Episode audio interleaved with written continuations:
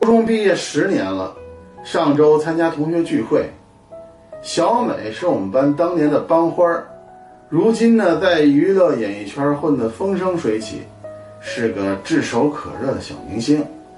那天晚上七点多钟呢，同学们陆陆续续的都来到了聚会的豪华餐厅。小美呢，还像当年那样被大家视为焦点人物。同学们呢，听着她讲娱乐圈的各种八卦新闻，还有炫富的故事。就在快开餐的时候，他招呼大家：“我男朋友是金融圈的大老板，今晚咱们聚会的所有消费，通通由他买单。他呀，现在正在路上呢。”过一会儿就来接我。说完，他做了一个羞答答的表情。就在大家酒过三巡、菜过五味的时候，一位看上去有五十多岁的中年气质男人出现在餐厅的大门口。